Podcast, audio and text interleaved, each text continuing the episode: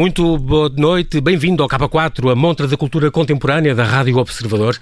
Eu sou o João Paulo Sacadura e, como sempre, a abrir o K4, converso com alguém ligado ao mundo da arte. No fim, sugiro-lhe algumas exposições e conto-lhe uma história a ver com o quadro. E hoje vai ficar a saber o que está a passar com a Ronda da Noite de Rembrandt, a começar pelo nome que está errado.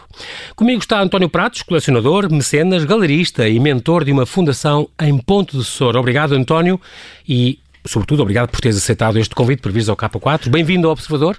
Obrigado, eu. Já tivemos a oportunidade de falar um bocadinho de uma exposição que tens neste momento na Galeria António Pratos, a de Joana Pita, que fica aqui o convite para todos irem até pelo menos 8 de janeiro e ver esta exposição. O António disse que há 35 anos que, é, 35 anos que és galerista, há 35 anos que tens faro para estes, para estes artistas, sobretudo para novos valores.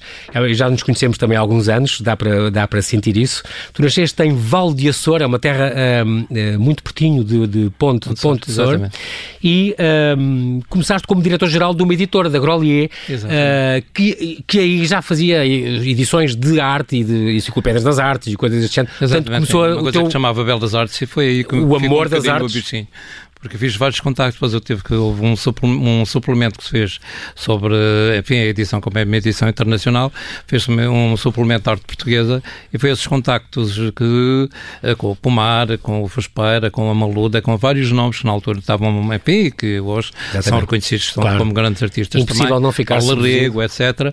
Portanto, foi esses contactos, eu, eu fiz questão mesmo, não sendo jornalista, uhum. mas uh, pela curiosidade e por falar com os artistas, uh, uh, fez questão em ser eu, eu meio que fazer eu algumas das entrevistas. Nunca mais largaste isto. Em 84, tanto faz agora, como tu dizias, há bocado 35 anos, abriu, abriste esta galeria uh, São Bento e aí então fazias, fazias estas exposições do Cruzeiro Seixas, o tal que se vai celebrar 100 anos para o ano que vem e estão a preparar um livro do artista, Exatamente. dele, um, o Cesarino, o Artur Boal, uh, um, Palolo, Augusto Barros, Manuel Cargalero, tantos, tantos, tantos, inclusive fizeste algumas exposições com o Paulo Arrego, mas na altura ela, as pessoas nunca não... fiz nenhuma individual, eu fiz sempre coletivas, coletivas onde ela sim. entrava. Sim, coletivas. Mas as pessoas não tinham grande sucesso, as pessoas não queriam as coisas dela. não, de maneira nenhuma.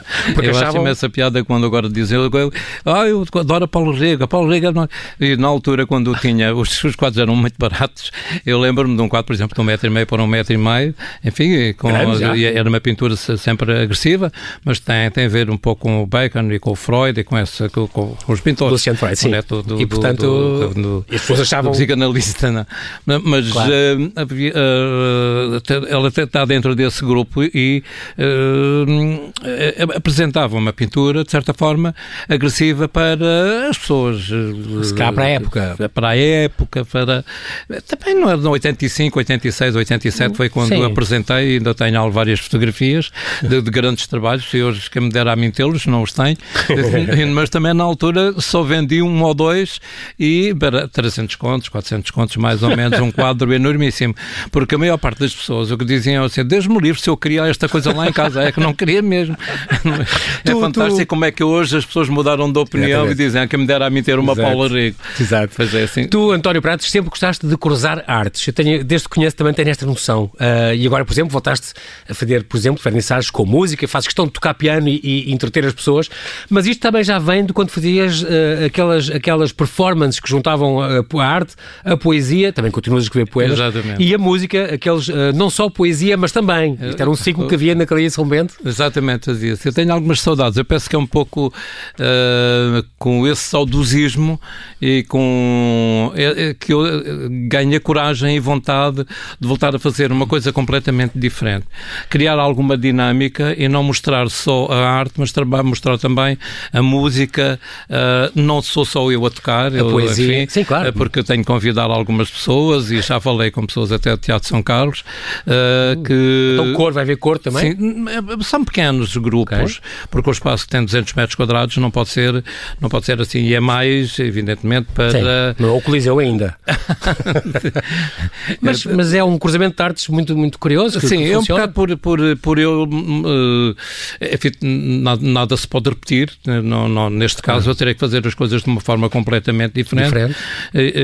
Mas uh, é, é, com essa intenção de dinamizar um pouco aquilo, a galeria, as exposições. Pois, porque, com estas performances que, que atraem eu, outros que públicos, que eu penso mudar um bocadinho aqui, uh, trabalhando naturalmente para fazer este tipo de coisas, tem que se trabalhar com gente nova, com gente que tenha vontade de fazer coisas também diferentes uhum. e que possam, de certa forma, fazer algumas performances e, ou instalações. Uh, neste momento estou, estou vocacionado para fazer, porque queria também um gabinete onde tenho, uh, enfim, os meus os artistas artistas ou obras dos artistas que trabalhei nos últimos 35 anos. Claro, Portanto, eu, eu, eu, inaugurei há relativamente pouco tempo, há cerca de um mês, e foi com a Joana Pita que eu inaugurei este espaço, que fica mesmo junto ao Centro Português, Português de Serigrafia, que aliás tu também fundaste. Exatamente. E portanto ali na Rua dos Industriais, portanto ali perto do ISEG, é, ali perto de, de, de, São Bento, portanto um espaço até muito fácil de, de, de acessar e portanto Sim, é, é, fácil a ir, as pessoas eh, podem guardar o carro ali perto e tudo.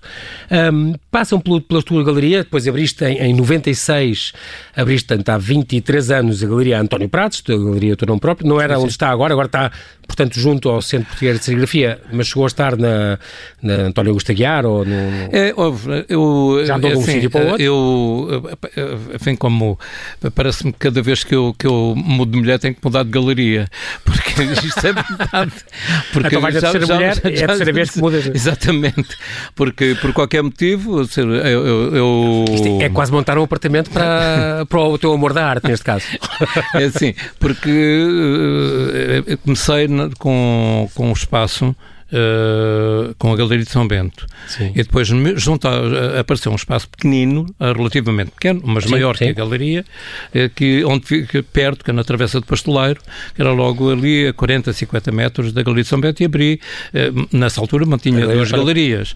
Uma ligada à arte internacional e outra, e que trabalhei com artistas, enfim, uhum, uhum. Se, se, quiseres falar espanhóis, disso, falar, com espanhóis, ligados ao Grupo El Paso, o Saura, o, o Cano o Feito, todo esse. Aliás, inaugurei o Espaço Novo, a Galeria de António Pratos, eh, com o Luís Feito. Uh, no outra, como era uma galeria mais pequenina, eu tinha, estava mais ligado ao, ao, surrealismo, de certa forma, hum. artistas que, uh, que tinham iniciado a sua atividade nos anos, final dos anos 30, uhum. 40, por aí. Que é. Cesarini, uhum. Artur Boal. Depois, uh, o, uh, como é que ele se chamava? Sei lá, são todos, todos artistas dessa, dessa época. Esta o é... Barros também, uhum. Barros. Esta, tu passas por muitos estilos e, e, e passam pela pela tua galeria, a figuração narrativa, que é uma alternativa europeia, portanto, à pop americana, uh, com Erro e assim, um, Sim, uma série deles. Depois também há outro, outro, o novo realismo, com o Yves Klein, que, que gosto também muitíssimo, e há o bad painting. O bad painting é mesmo o estilo. O bad painting, quer dizer, eu acho eu, eu, eu, normalmente parte de uma figuração eh, desfigurada, vá lá. Portanto, são artistas que pintam do propósito para entrar da própria neste... pintura. Eu, eu posso Chama-lhe bad painting este movimento. Eu, eu, eu acho que há muito certeza que há muita gente que nos está a ouvir um que outro, quase um, daquele, um daqueles novos espaços, enfim, por questões depois que teve de sair, sim, sim, sim. por me ter divorciado. Começaste com... Mas ali na, na Alexandre Herculano claro, eu abri essa galeria com o, uma exposição individual do Lupertz, do Marcos Lupertz. Uh, e na altura, um dos quadros que eu fiquei, para ficares com uma ideia do que é bad painting, uhum. uh, ele pintou um quadro e depois, ou com os sapatos ou com as botas, passou por cima do, enquanto aquilo, do, a, a pintura estava, ainda estava fresca, e aquilo que eu tenho, e tenho na minha casa agora. E as pegadas deles. As pegadas em cima da pintura, portanto, isso é o bad. Que eu gosto imenso e toda a gente acha imensa piada, mas espera aí, mas ele pintou. Não, não. Ele passou pintou, exatamente depois passou por aqui. Mas há outros estilos, bioarte, por exemplo, que tem a ver com o quê? A bioarte já tem a ver com, eh, assim, com as novas tecnologias, com com a robótica, uh, com arte digital e arte, arte robótica digital, também, também faz parte. Sim, tão um bocadinho. E é, e é criada por, uh, por, por, normalmente catedráticos, pessoas que ah. estão ligadas até à parte científica, ah. ou, ou, eu digo de são, são professores que estudam intensamente as novas formas de produzir, de produzir arte. Eu estou a, estou a lembrar aqui de uma, de uma americana que chama Susan Anker, do, do Harold Cohen. Eu fiz duas exposições de, de, uhum. do, do Cohen e uma da Susan Anker. Uh, do, do Ken Reinaldo, por exemplo, também fiz já duas ou três exposições, mas utilizando sempre uh, a imagem uh, baseada na própria natureza. Sim. por exemplo, a ligação o, ao, bio. O, o, aquilo que eu fiz com o Ken Reinaldo foi. Um, ele partia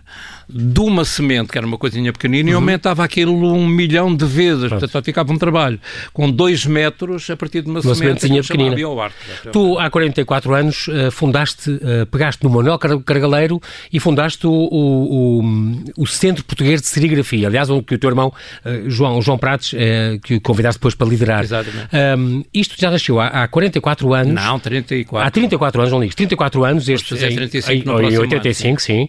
E o CP PS, sendo português de serigrafia, era, o objetivo era fazer um bocadinho um, como se fosse um clube de arte, era democratizar para toda a gente ter um bocadinho de direito a levar uma, uma obra de arte de um, de um, pintor que goste, uh, sem pagar as fortunas que se pagam nos leilões. Havia, uh, bem, havia várias razões. Eu vinha de uma empresa americana e com um, um trabalho constante, todos os dias tinha que trabalhar muito. Uhum. E quando dava galeria era uma passividade Quer dizer, eu não sabia o que é que havia de fazer.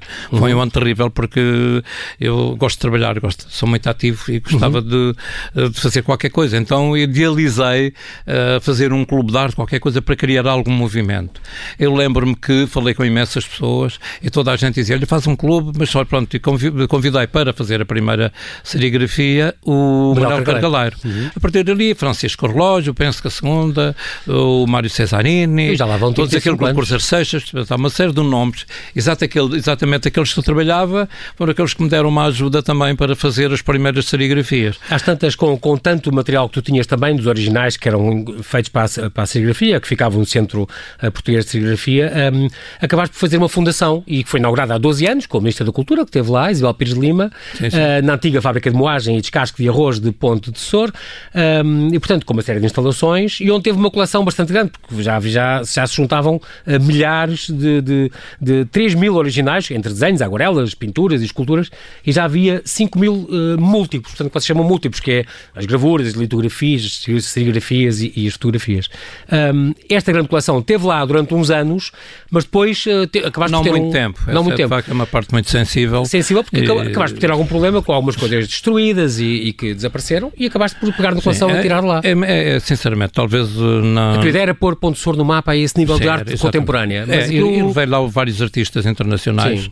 Alan Jones. Ou, e depois acabou por, por, hoje em dia as obras não estão lá e, e como é que tu respondes? Não, um eu explicas um bocadinho às pessoas. Vou buscar um tipo alternativa com muita pena minha, porque naturalmente o meu objetivo claro. não era pôr lá as obras, era pôr lá as obras, mas também que as obras ou tivessem um seguro ou que tivessem claro. o, o, mínimo de condições claro. para estarem, uh, para serem expostas, uh, expostas quando fosse necessário. Portanto, não existia nenhum, nenhum tipo de condições, desapareceram vários trabalhos, alguns foram destruídos uh, e trabalhos mesmo. E portanto tu optaste por, por não, não os ter Eu lá. acabei, uh, isto é uma das coisas que os sponsorenses não sabem, uhum. mas quando dizem, porque no, enfim, o jornal era da Câmara, e o jornal escrevia aquilo que lhe queria e lhe apetecia. Claro. Eu não tinha direito a dizer nada, nem quis de maneira nenhuma criar grandes complicações, Como porque é que aos sou de Ponte Sor, gosto imenso das pessoas, claro, tenho imensos claro. amigos de Ponte Sor, eu não queria que, que Ponte Sor ficasse, que as pessoas ficassem com uma imagem de Ponte Sor negativa,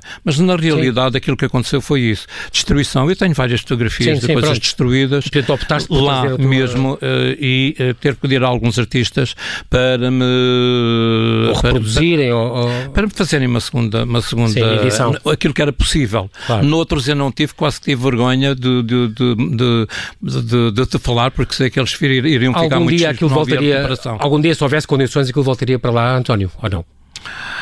Tenho alguma dificuldade na, na, realidade, posso colaborar e tenho algo, tenho uma ideia, mas, mas, eu, mas não tenho, não, não de outra forma, de, com, com outro projeto, Talvez. não desse, porque tenho imensa pena, sendo eu claro. dali, com o património claro. Eh, cultural que tenho, não poder dar uma ajuda à minha terra, mas olha, claro. eu assim, assim até lhe fosse, como se costuma dizer, vou dizer que há pouco tempo foi, eh, abriu um centro de dia, uh, para centro de dia, de noite, sim, com sim. vários quartos, uh, que é um... Onde tu puseste lá obras, que eu sei. Não, eu, não disseram se eu queria fazer uma exposição. Eu disse que não ia fazer a exposição, que eu oferecia as obras.